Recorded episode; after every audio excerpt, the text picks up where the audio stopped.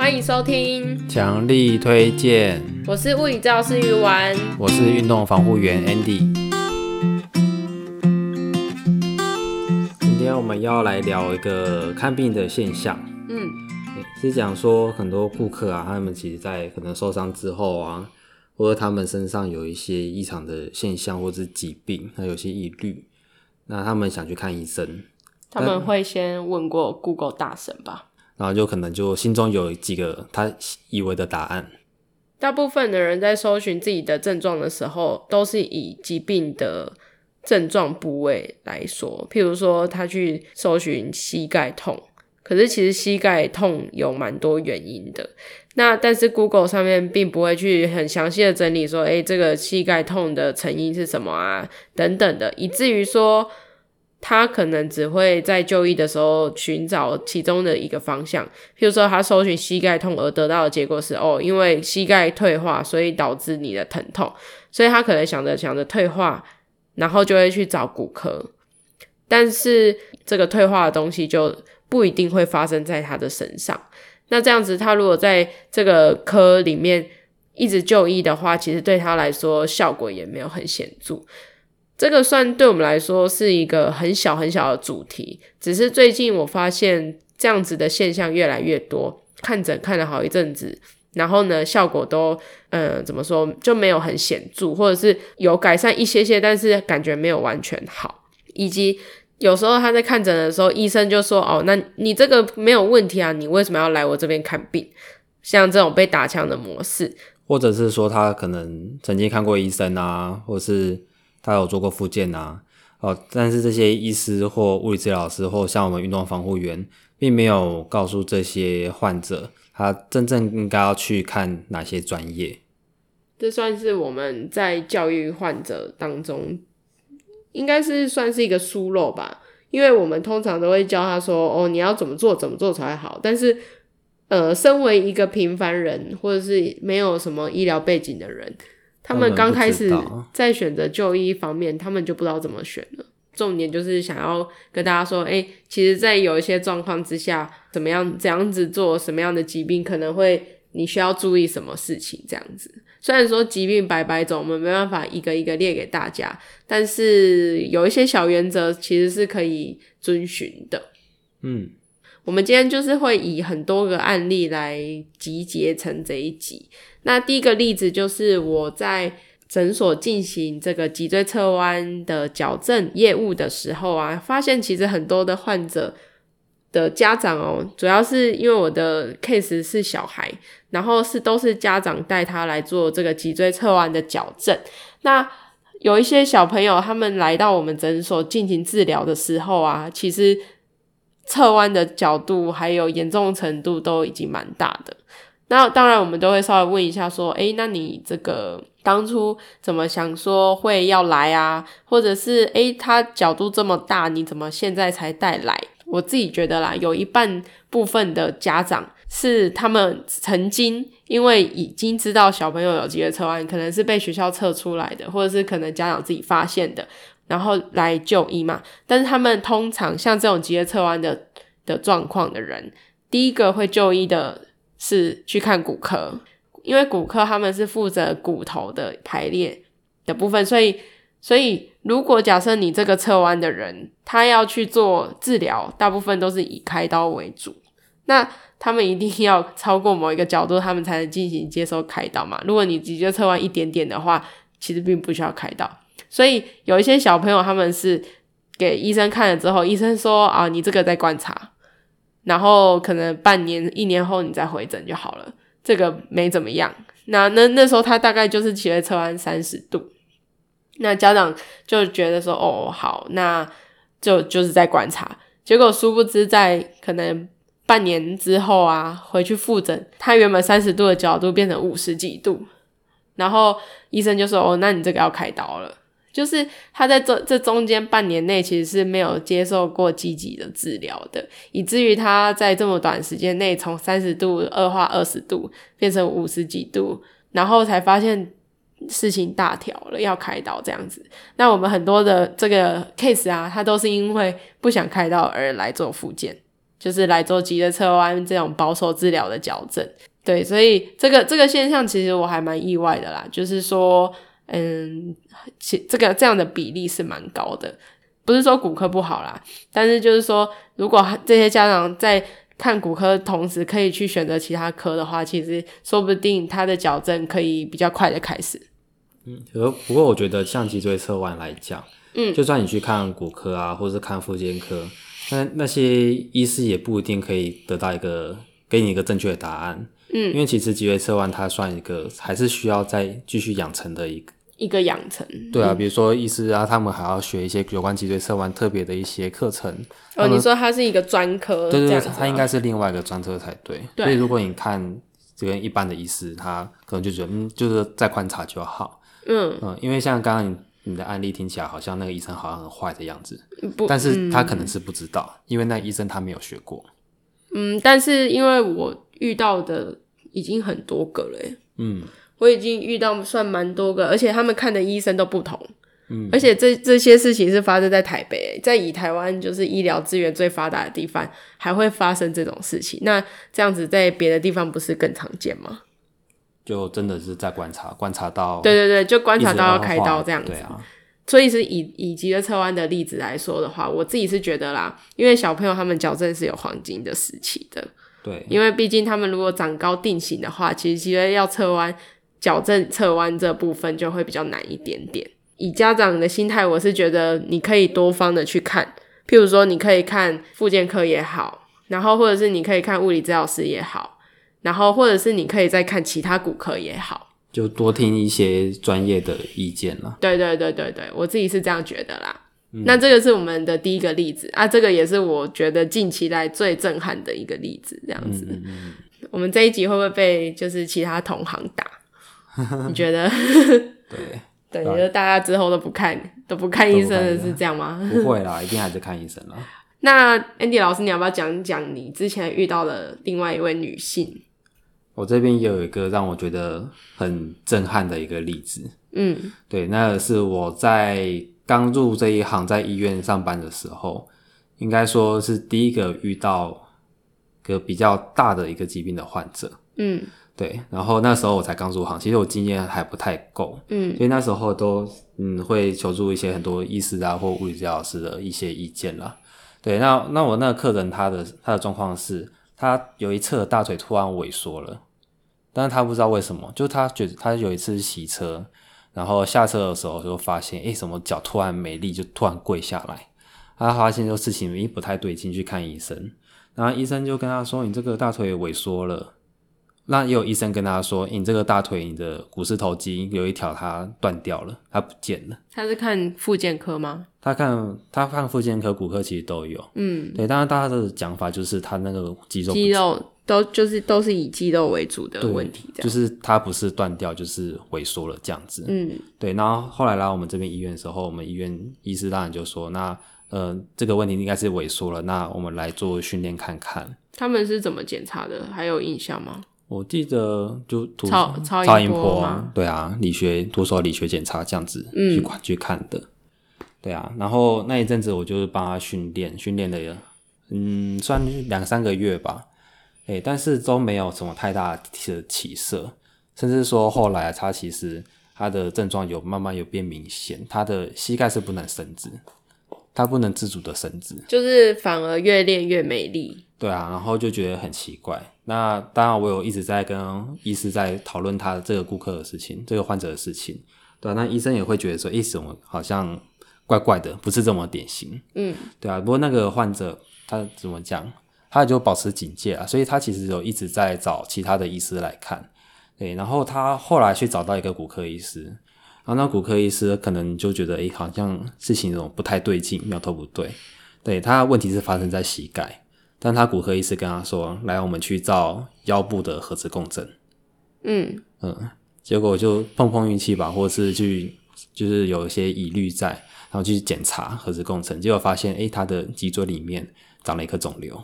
嗯嗯嗯，压迫到神经了，哇靠！我听到的时候真的太太震惊了。对啊，你可能想象的不不好，诶、欸、应该说生病的部位，说不定不是病灶的位置啊。嗯嗯嗯，对啊，这个例子就是，哎、欸，真的很幸运，还好有发现有肿瘤这件事，而且是压在脊椎上面，里面哦，就直接压在脊髓的地方，哦、我就看到那个就觉得很可怕。所以你看，如果他再拖久一点，他可能压迫的部分会更多。如果，慢慢更多就，就嗯，不知道会发生什么事情。那它这个是良性的吗？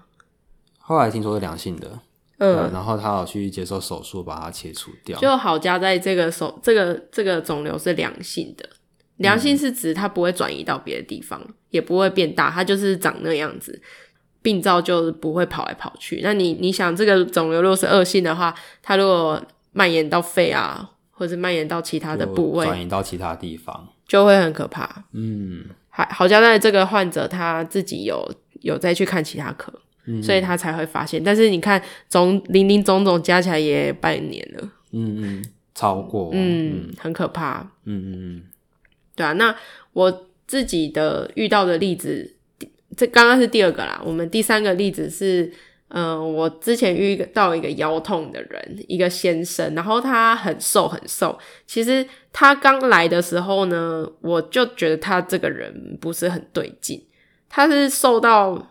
那种眼窝是会凹进去，然后他的那个脸颊是没有任何的正常人的那种肤色的感觉，就是很像营养不良、营养不良的人，然后整个人都暗暗的。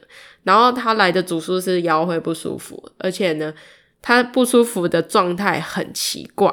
大部分的人腰不舒服，要么就是久坐久站，或者是搬东西啊，呃，背背包包背一阵子。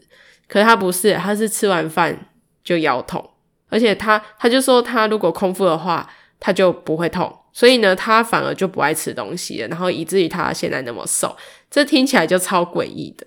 然后我就问他说：“那你在这之前，你还有看过什么吗？”他就说他就是一直在吃止痛药，他只要一吃完饭，他就是吃止痛药这样。然后刚开始都压得下去哦，那到后面就是越来越不舒服，他是最近才来看医生的。所以他等于是最近这一次是认真的有在想要就医的这个意愿，嗯嗯嗯，然后后来就问一问问一问，我觉得好像这个腰痛并不是我们要解决的事情，我就跟他讲说，那你要不要先去看一下那个肠胃科，因为你你是吃完饭你才会有腰痛的症状的。那有有时候我们脏器就是我们的器官的痛。是会转移到表面的地方，譬如说像有一些人，我们很常见的嘛，就是心脏的问题，有可能是左左边肩膀痛，对，对不对？然后你可能左边肩膀医了好大半天，就殊殊不知是你的心脏血管堵塞了嘛。然后我就问他说：“那你要不要去看胃胃？然后去照个胃镜看看。”然后后来好像他他就说他要去做检查，但是后来胃是没有检查出来什么东西的。嗯，那我就说，那你要不要再去看一下血液肿瘤科？嗯，对，然后是去做一个抽血化验什么的，叭叭叭，就看他们的流程是什么。就他就说好，然后他就之后再也没回来复健了。对，对对，因为他他原本是抱着说他要把腰治好的一个状态嘛，但后来他他去做检查之后，就都没有再来做复健，所以可见。他可能在那个地方找到了一些不是肌肉骨骼的问题的问题，不是我们只能做运动就可以改善的问题。对，就是运动治疗啊、复健治疗啊、徒手治疗这种改善不了的。嗯嗯嗯嗯，对啊，那这是这是一个例子啊。嗯嗯。第四个例子就是手术后的复健。哦，这个超多，所以一大堆可以讲。好，那你要 Andy 老师，你要不要讲？我先讲一个我最近遇到的，好了。嗯，他是一个男生，比我还年轻一些，二十几岁，他刚毕业刚工作而已。他很爱打排球，嗯、对。那他有一次打排球之后，就膝盖受伤，前十字韧带受伤，合并半月板的损伤。嗯，对。那他就去动手术，做那个前十字韧带术后的那个，诶、欸，前十字韧带手术的重建。嗯，对，这样子，然后。但是他第一次重建完之后，就当然就是帮他凹角度啊，控制那些发展症状什么，就都做的还不错。嗯，对。那他开始要接受训练的时候，就发现一个奇怪的地方，就是他的膝盖啊，只要到一个角度，嗯，就会没有力气。嗯，对啊。那其实那时候也是我最近遇到的事情啊。那我其实就那个时候那个灵敏度就开到最强。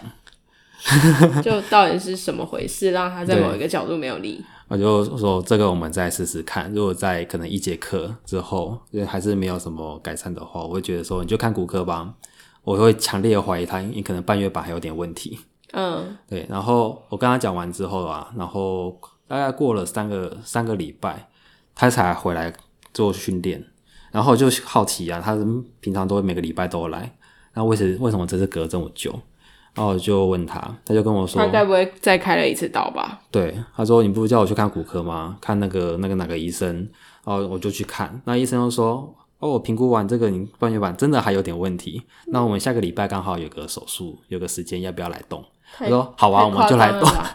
所以等一下，等一下我问你，所以他那时候开十字韧带的时候，半月板的问题并没有找到是吗？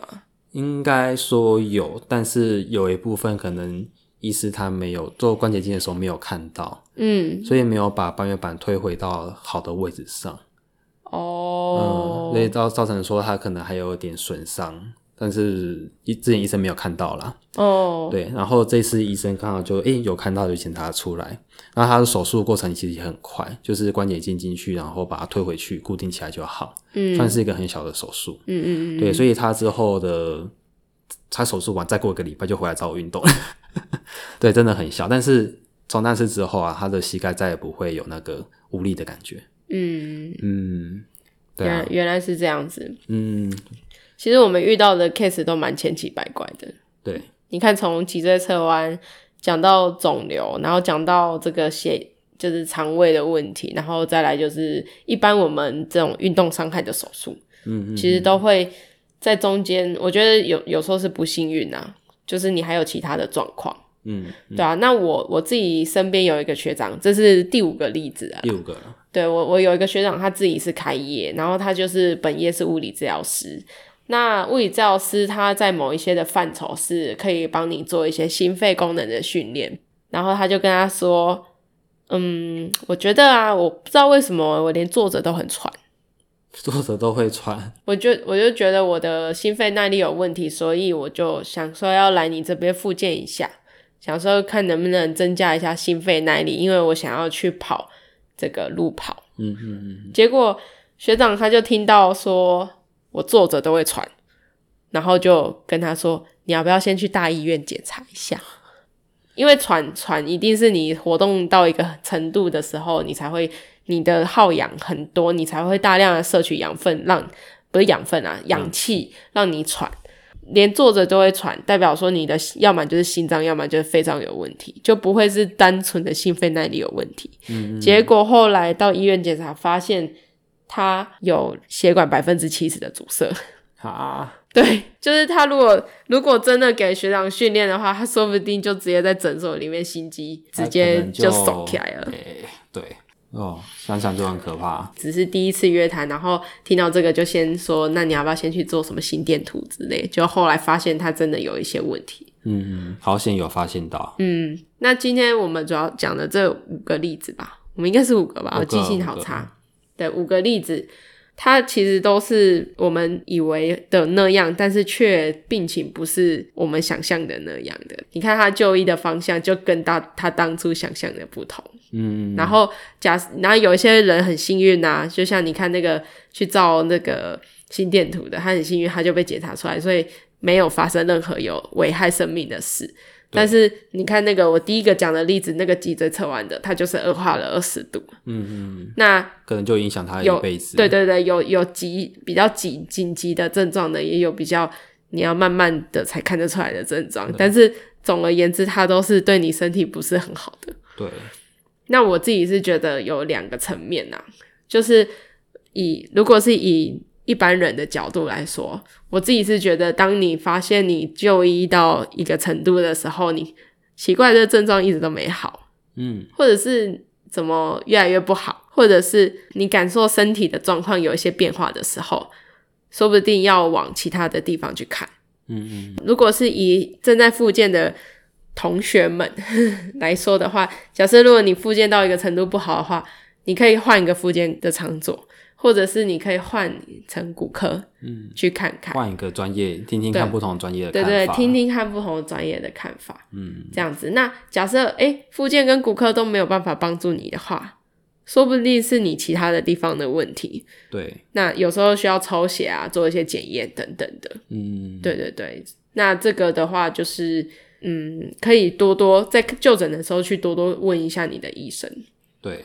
那另外一方面就是我们的，对，就是这医疗专业的问题的，我们人员的课题。嗯，就是说，其实我们在当初在培养的时候，我们有有一个东西是要参考的。嗯，怎么说？我们叫做 red flag，也就是红旗。就是当你发现你有以下的红旗的症状的时候，你就应该要知道说这个病人不是你该做的。嗯，嗯，比如说，譬譬比如说。嗯你的大腿持续的萎缩，oh. 所有的训练都没办法给他有帮助。嗯，那这个就是我们所谓的红旗，或者是他这个人每每做你想要让他做的运动的时候，他就会有晕眩。嗯嗯，对，那那那说不定这个病人他只是认为说，哦，我我只是平衡感不好而已。对啊，我想要练平衡。我之前就遇到耳石脱落的。对啊，那就是这样子的红旗的症状出现的时候，我们是不是就应该要更谨有谨慎？对，那个谨慎感要更增加。对啊，有时候我会这样跟课我的学生讲，就是说，哇，你的状况啊，其实有点非典型。这时候我们要一起把那个灵敏度，把那个警戒把它拉起来。嗯，对，要多多观察一下一些细节的地方，看有没有一些端倪，可能是一些其他的问题引起的。没错，对啊，那这个的话，就是我们自己专业上面。需要更谨慎的地方了，因为毕竟如果你延误人家的话，其实也算是一个嗯不好的事情。是啊，嗯嗯嗯嗯嗯，对啊。所以如果正在听这个 podcast 的你们啊，如果你们有一些长期在就诊的一些身体的问题，然后一直都不见好，可能就是建议你们稍微去多听听别人的意见啦，就是不要一直。怎么说？就是一直原地打转嘛。对对对对，就是要求求上进，这样子身体才会真的好起来。对，而且我觉得还有一个重点是要尽快做这件事情，因为比如说像你脊椎侧弯那个，它就是有个黄金时期。对。那万一可能就去观察观察，错过黄金时期，那之后你要再去做一些矫正的训练就很困难了。是啊，是啊，没错。嗯，我觉得脊椎侧弯倒不会影响到人民啊。对，但是我我有一些 case 是，他可能曾经有乳癌，嗯、然后乳癌在某一天复发了，嗯嗯嗯，然后他刚开始影响到的不不是不是癌症会显现出来的一些临床表现。所以他可能只是认为说，哦，我的手的力气稍微差一点，我要去练手的力气。对。然后我们有时候会真的会被这些状症状骗到了，嗯。然后让你在就医上面就会比较慢。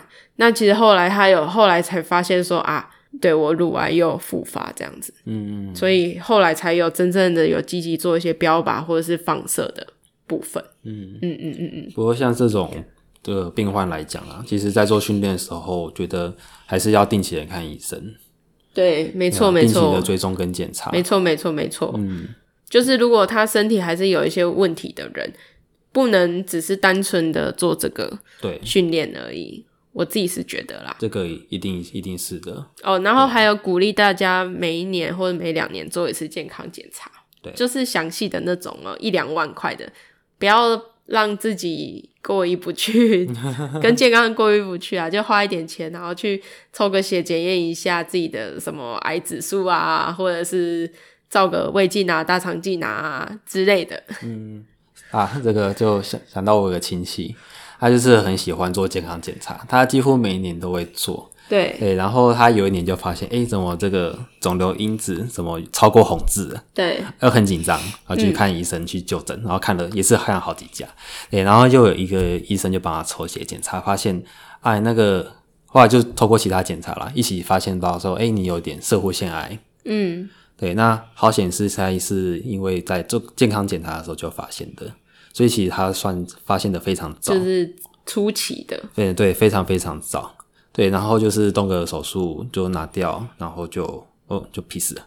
对啊，所以有时候你你去做健检，这是算题外话，但是有时候你去做健检会发现发现一些你可能身体有的一些问题，然后你赶快早点解决之后，你就不会拖那么久了。嗯嗯嗯，好啊。其实我觉得有点有点严肃诶，这一集。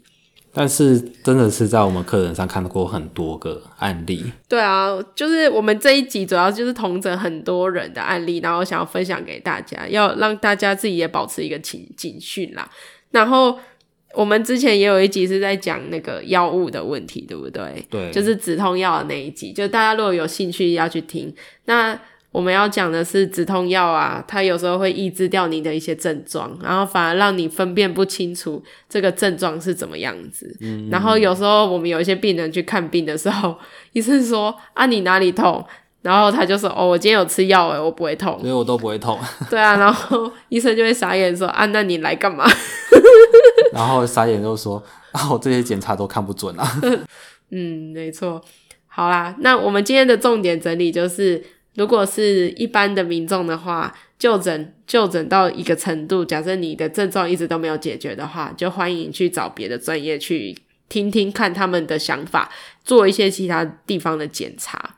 那如果是以像我们这样子有有带顾客训练的，或者是做医疗相关的处置，不是处置啊，就是治疗的话。